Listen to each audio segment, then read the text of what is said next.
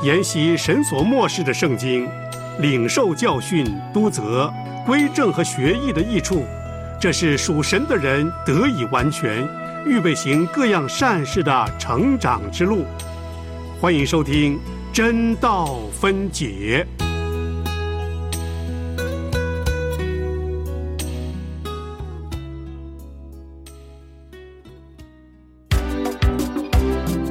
使徒行传记载了初代教会的开始，使徒行传记载了圣灵工作的行止，使徒行传记载了宣教行动的历史，使徒行传记载了圣徒见证的镜子。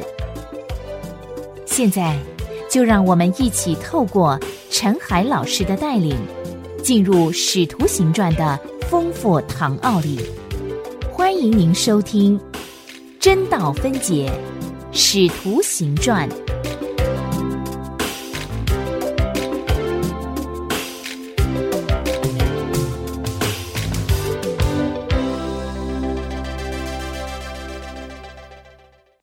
亲爱的弟兄姐妹平安，欢迎您收听《真道分解》节目。我们要一起来研读新约使徒行传。我是陈海，海洋的海，欢迎你每天用三十分钟的时间和我一起来研读。今天我们要进入第三十五堂课的课程。今天我们要读两段经文，就是《使徒行传》十六章二十五到四十节和十七章一到十五节。我们先来读《使徒行传》十六章二十五到四十节这一段经文。十六章二十五节开始。约在半夜，保罗和希拉祷告、唱诗赞美神，众囚犯也侧耳听。忽然地大震动，甚至监牢的地基都摇动了，监门立刻全开，众囚犯的锁链也都松开了。禁足一醒，看见监门全开，以为囚犯已经逃走，就拔刀要自杀。保罗大声呼叫说：“不要伤害自己，我们都在这里。”禁足叫人拿灯来，就跳进去，战战兢兢地伏伏在保罗、希拉面前，又领他们出来说：“二位先生，我当怎样行才可以得救？”他们说：“当信主耶稣，你和你一家都必得救。”他们就把主的道讲给他和他全家的人听。当夜就在那时候，禁足把他们带去，洗他们的伤。他和属乎他的人立时都受了喜，于是禁足领他们上自己家里去，给他们摆上饭。他和全家因为信了神，都很喜乐。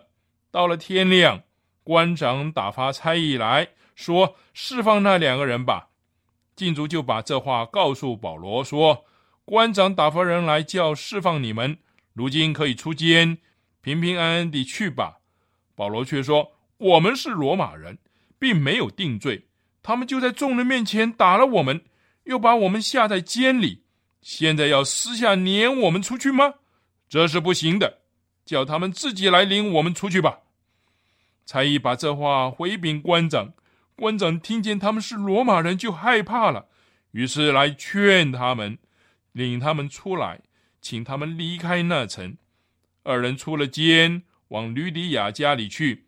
见了弟兄们，劝慰他们一番，就走了。第一段经文我们就读到这里。这一段经文记载保罗在欧洲最初的事工。保罗和希拉正在完成耶稣最后的命令，做我的见证。这个记载在《使徒行传》第一章第八节。我们正随着一个伟大的运动在往前走，所以不必单单注意地方性的事情。这里有三件事是值得注意的，第一个就是他们的见证和神；第二是他们的见证和禁足；第三是他们的见证和官长。这三幅画面是互相关联的。在第一个画面里面，我们看到这两个人在狱中敬拜赞美，那是见证他们与神的关系。紧接着，我们又看到他们对待狱卒的方法。以及随之而来的结果，最后我们看见他们如何对待菲利比的官长。那时他们被下在内监，两个脚上了木狗，他们曾经被公开的鞭打。我们只有怀着同情去揣摩他们的情况，才能够了解这个故事。我们心中有了这个背景，就会被他们的举止所吸引。他们竟在那里祷告、唱诗啊！这里的翻译没有能尽达其意。这里所用的“祷告”一词，原来并不含有祈求的意思，它是指一种颂赞和敬拜的态度。我们不能认为这些人当时是在祈求，求啊主啊啊，请你让我们得释放啊！这里的“祷告”这个词，相当于我们今天所说的歌颂，这是一个喜乐之灵的操练。请记得他们所处的环境，他们被下在内间，又恐怖又阴暗，加上两个脚都被木狗扣住。在那个黑暗的时刻，他们身体忍受着难堪的折磨，棍打的伤痕仍然不时作痛，但他们却唱诗赞美神，洋溢着灵里的喜乐。他们唱些什么诗歌，我们没办法知道，也许是教会里的新歌，也许是古老的诗篇。不管是什么歌，其他的囚犯都在听啊，他们一定心生讶异。为什么这些内奸的犯人居然还有心情唱歌？不久，地震来了，街门被震开，以下的事情就接着发生。这个故事向我们启示的最高价值，第一是基督的能力可以胜过艰难苦楚的环境。这些人唱的不是蒙拯救的诗歌，而是安于被囚的诗歌。这是基督徒的思想和胜利最奇妙的地方。任何人当监狱门大开、生活自由的时刻呢，都可以唱歌。但基督徒是在监狱里面唱歌。如果我是希拉，恐怕保罗就要独唱了。但我却看见那个荣耀的光辉的灵，超越了一切的难处和限制。这个故事的第二个价值。在于启示基督拯救的能力，地震成了他们得释放的方法。不管这是否是出于神的手，摇动地基、松开捆绑、打开大门，或许只是巧合，刚好使他们有得释放的机会。这些都无关紧要。监狱监禁不了犯人。不久之后呢，当保罗被下在罗马监狱的时候。他完成了一生中最大的事工，即使他宣教旅行的卓越成果，也无法与他的书信所产生的巨大影响力来相比。而其中最精彩的、最美妙的部分，就是他在监狱中完成的。接下来，我们来看他们对禁足所做的见证。我们对这个禁足的印象是，他生性残忍，无视于保罗、希拉的遍体鳞伤。把他们丢在内监里面，又冷酷的把他们脚上面上了木狗。他们这时候身体遍体鳞伤，还要上木狗吗？他对于他们的痛苦无动于衷。做完这一切以后，他自己跑去睡觉了，一直到地震把他震醒。哎，这个画面相当的生动。他刻画出一个心硬如铁的人，不但对这些被棍打得皮开肉绽的犯人毫无同情心。反而把他们丢在阴暗可怖的内间，还用木狗锁住他们的双脚，又加上手镣，然后锁上狱门，自己睡觉去了。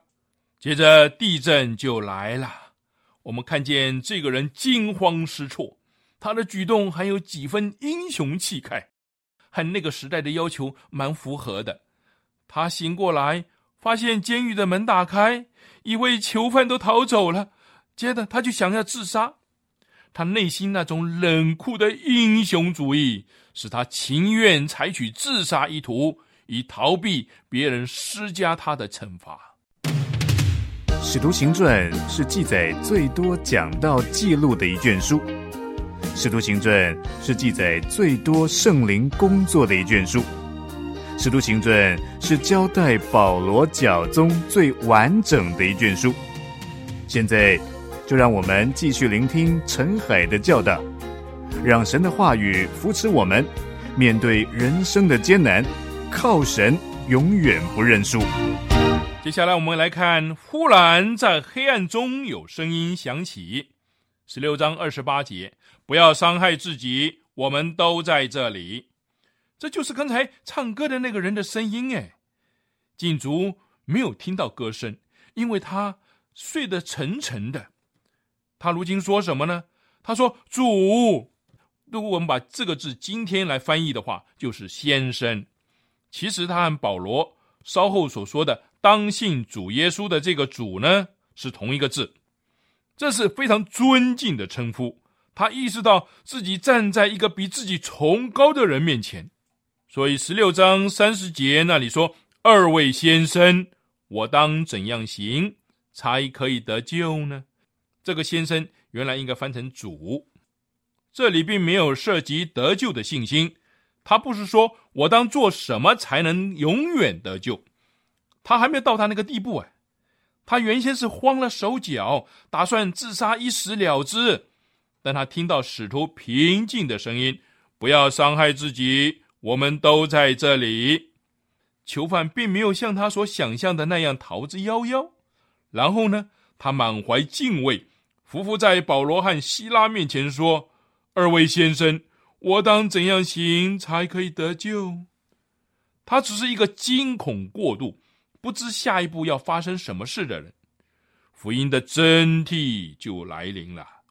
他不是从这个可怜的失魂落魄的人心中所发出的，而是出于使徒针对他的呼喊而做的回答：“当信主耶稣，你和你一家都必得救。”十六章三十一节。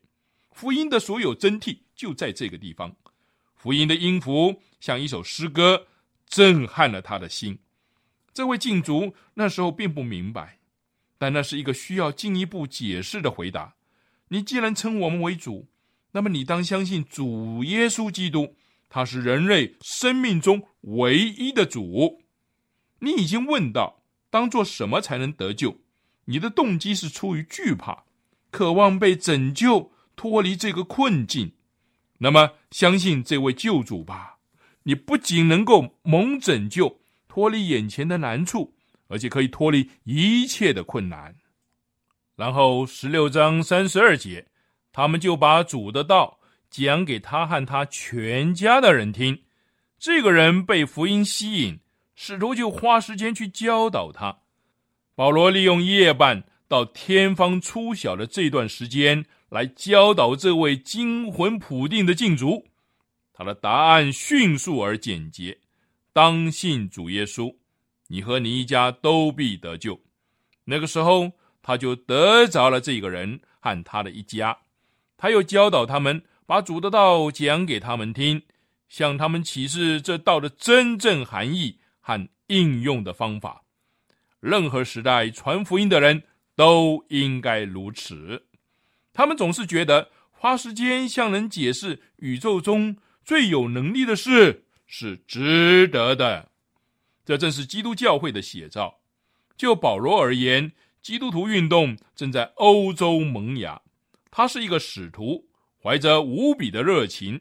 虽然他的背上血迹未干，疼痛难当，他仍然花时间去教导禁足和他一家。这一切值得吗？读完这整个故事，看看那个人的表现，他洗清他们的伤口，领他们上自己的家里去，给他们摆上饭食。这使我们想到大卫从前所说的：“在我敌人面前，你为我摆设筵席。”这在诗篇二十三篇第五节。这位冷酷的禁足在做大卫曾经说过的事情，他洗清他们的伤口。为他们摆上饭食，这是基督教会最终无可辩驳的证据。这是基督教会的奇迹。我们看见这位菲利比的禁足在为他们洗伤口，但是前一天晚上他还把他们扔在内间，对他们鲜血淋漓的创伤一无所动，自己却蒙头大睡，直到地震把他弄醒。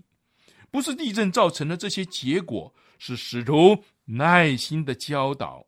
和他对基督耶稣的信心，使他的生命完全被神得着。他开始做神所做的，就是那出于永恒爱心的行为。但是保罗还没有完成他的功，他进一步教导禁足一家，给他们施洗，他们都信了，并且欢喜快乐。关于第二天早晨官长采取的行动，圣经没有告诉我们原因，可能是有关地震和玉门大开的消息传到他的耳中，促使他们做这样一个决定。当然，这个可能性并不大，也可能是他们夜间良心发现。觉得他们如此鞭打这些人，似乎做得太过火了。总而言之，他们在一夜之间改变态度是很奇特的。我们不知道后面的原因，但有一点是可以确定，就是他们所传达的命令带着轻蔑的成分。释放那两个人吧，十六章三十五节这样说。把它翻成“那两个人”这一词啊，原文就有轻视的意思。它显示一种企图逃脱困境的便捷之道。他们发现自己违反了法律，亏损了正义，补救之道呢，就是打发这两个人走吧。保罗就顺从的走了吗？他会不会说他是天上的国民，不必理会地上的事呢？或者说，啊，抵挡恶者不是他的职责，然后静悄悄的离开？不，他从基督身上所学的不是这个样子。请留意他是怎么样以基督徒的公民权来维护他的罗马公民权。他拒绝让这些违反法律的官长轻易脱罪。十六章三十七节，我们是罗马人，并没有定罪，他们就在众人面前打了我们。每一句话都尖锐、清晰、确切的指出了官长所犯的错误。我们绝不这样轻易出去，让他们自己来领我们出去。他们如何当众羞辱我们，也当如何当着众人道歉。我不相信保罗是在维护他个人的尊严，或争取他自己的权利。若是这个样子，他大可一开始就这样做。当棍子落在他身上的那一刻，他可以说：“我是罗马人。”但他并没有用他的权力救自己。如今，为了菲利比那一小群信徒，他揭露了官长的错误。并且坚持官长不能任意违反法律而随意惩罚，这说明一个事实：如果基督徒需要将该撒的物归给该撒，那么该撒也当将合乎正义真理的事物归给基督徒。保罗的态度含着尊严，那是服侍基督徒团体和服侍国家的尊严，拒绝站在一个被冒犯。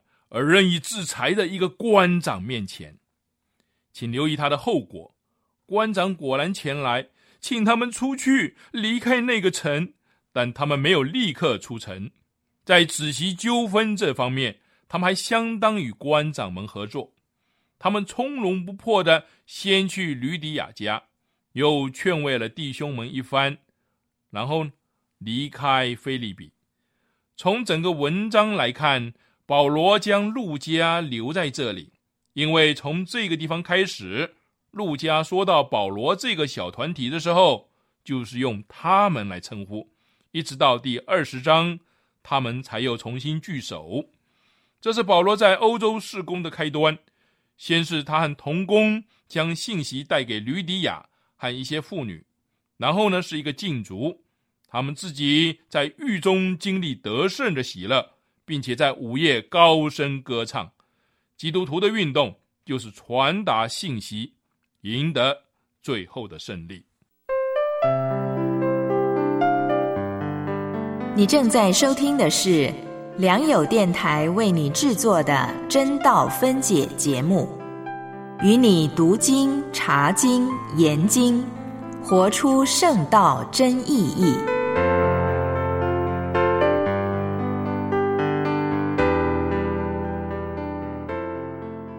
接下来，我们来读《使徒行传》十七章一到十五节。十七章第一节开始，保罗和希拉经过暗菲波利、亚波罗尼亚，来到帖沙罗尼迦，在那里有犹太人的会堂。保罗照他素常的规矩进去，一连三个安息日，本着圣经与他们辩论，讲解臣民基督必须受害，从死里复活。又说：“我所传于你们的这位耶稣，就是基督。”他们中间有些人听了劝，就服从保罗和希拉，并有许多谦近的希利尼人，尊贵的妇女也不少。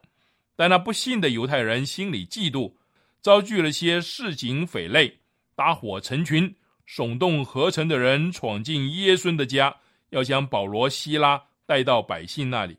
找不着他们，就把耶稣和几个弟兄拉到地方官那里，喊叫说：“那搅乱天下的！”也到这里来了。耶孙收留他们，这些人都违背该杀的命令，说另有一个王耶稣。众人和地方官听见这话，就惊慌了。于是取了耶孙和其余之人的宝状，就释放了他们。弟兄们随即在夜间打发保罗和希拉往皮利亚去。二人到了，就进入犹太人的会堂。这地方的人咸于帖撒罗尼迦的人。甘心领受这道，天天考察圣经，要晓得这道是与不是。所以他们中间多有相信的，又有希利尼尊贵的妇女，男子也不少。但帖撒罗尼迦的犹太人知道保罗又在皮利亚传神的道，也就往那里去耸动搅扰众人。当时弟兄们便打发保罗往海边去，希拉和提摩太仍住在皮利亚。送保罗的人带他到了雅典，既领了保罗的命，叫希拉和提摩太速速到他这里来，就回去了。我们经文念到这里，前面一段我们讨论过基督教会透过保罗在欧洲获得的第一次的胜利。这一段的经文里面，我们继续往前推进。由于试炼和迫害，使保罗不得不离开菲利比。很可能他将陆家留在那里，自己旅行一两百公里的路程，来到了帖萨罗尼迦。途中经过两个城市，显然他没有在这两个城中讲道或者做见证。他首先路过暗菲波里，那是一个军事基地，距离菲利比五十五公里的路程。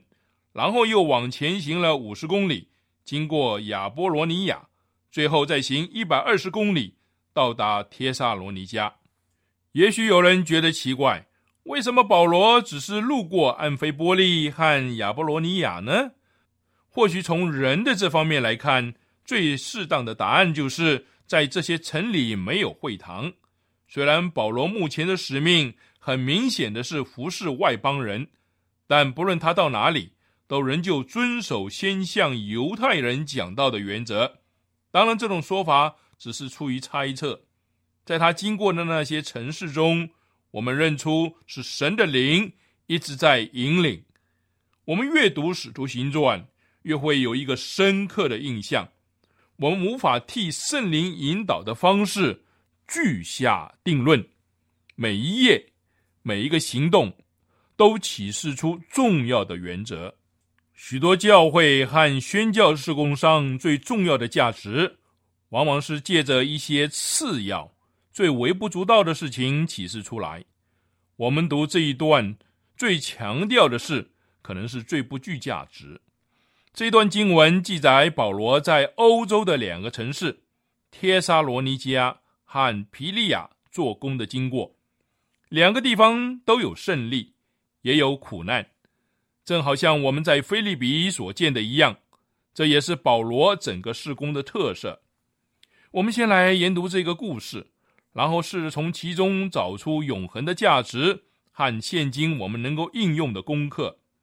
这两个城市有不同的地方，不是里面住的犹太人不同，而是这个城市本身有所区别。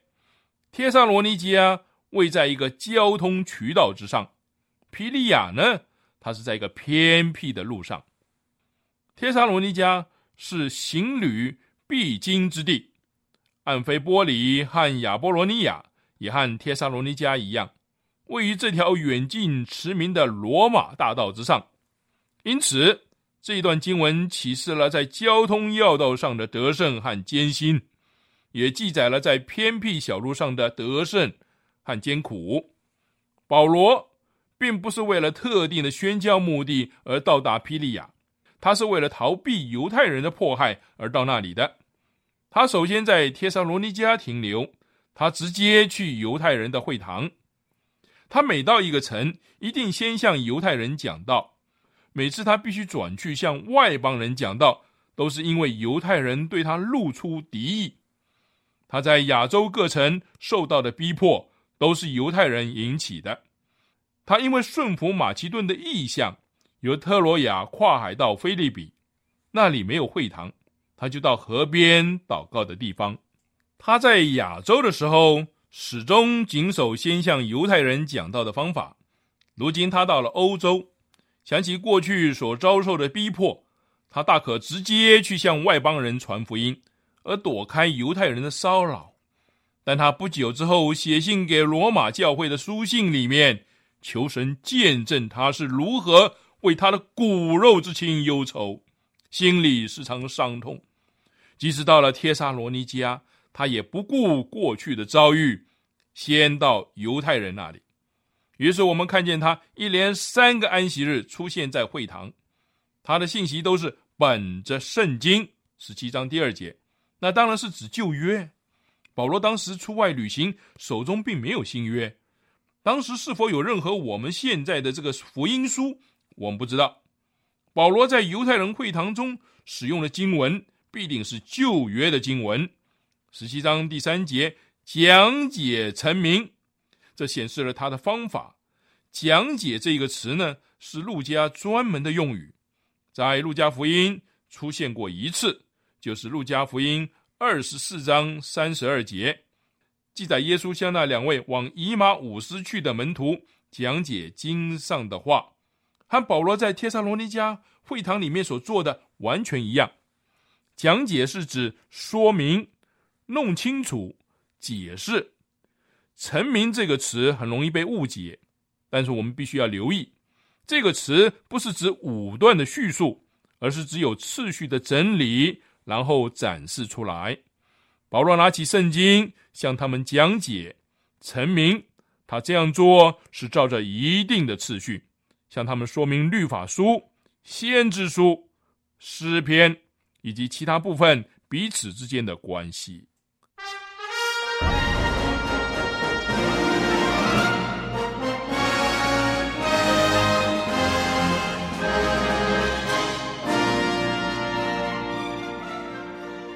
但圣灵降临在你们身上，你们就必得着能力，并要在耶路撒冷、犹太全地和撒玛利亚直到地极，做我的见证。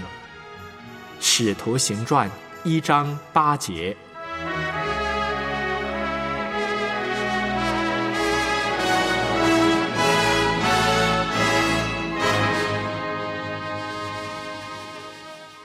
今天我们的课程就上到这里，你也可以上我们的良友网站收听当天的真道分解节目。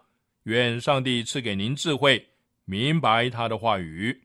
明天真道分解，我们会再读十七章一到十五节，然后我们会读十六到三十四节，请先预习。再会。我们